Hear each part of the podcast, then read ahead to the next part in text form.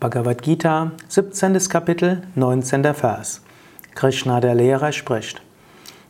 Tapas, welches aus einer törichten Absicht, selbstquälerisch oder zur Zerstörung eines anderen geübt wird, wird Tamasik genannt.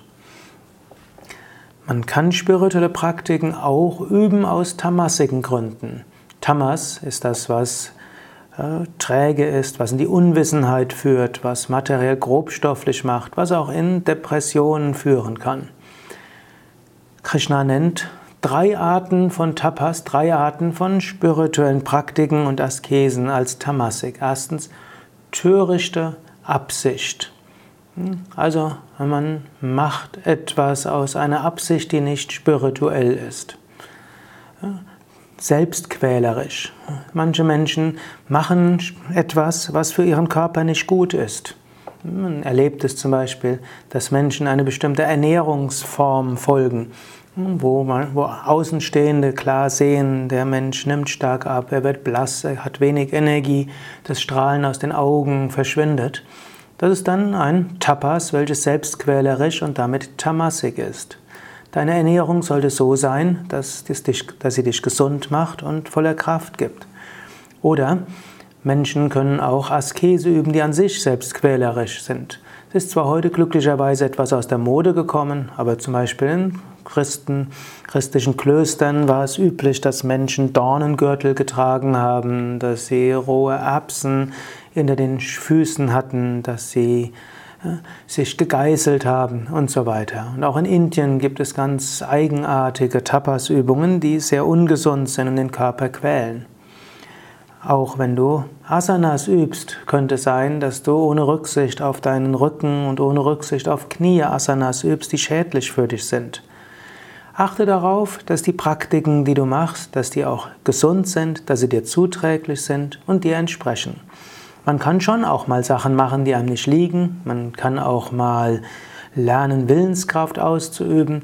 Es ist auch gut, ab und zu mal zu fasten. Es ist aber nicht gut, etwas zu tun, was den Körper zerstört oder was krank macht oder die Gesundheit schädigt, die physische oder die psychische Gesundheit. All das ist tamasik und damit im spirituellen Weg nicht förderlich zur Zerstörung eines anderen. Spirituelle Praktiken machen zur Zerstörung eines anderen. Das ist glücklicherweise heute hm, so weit aus der Mode gekommen, dass keiner mehr dran denkt.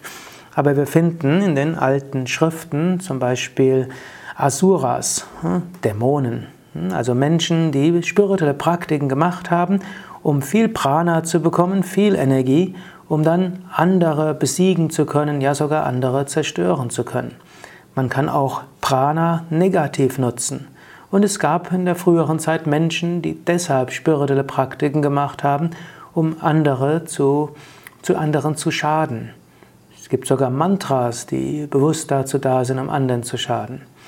Meine persönliche Meinung ist, da steckt viel Aberglaube dahinter und so sehr viel wird da nicht dran sein. Dennoch schon die Absicht, etwas zu machen, um einem anderen zu schaden, das ist Tamasik und Du solltest dich dessen gründlich enthalten.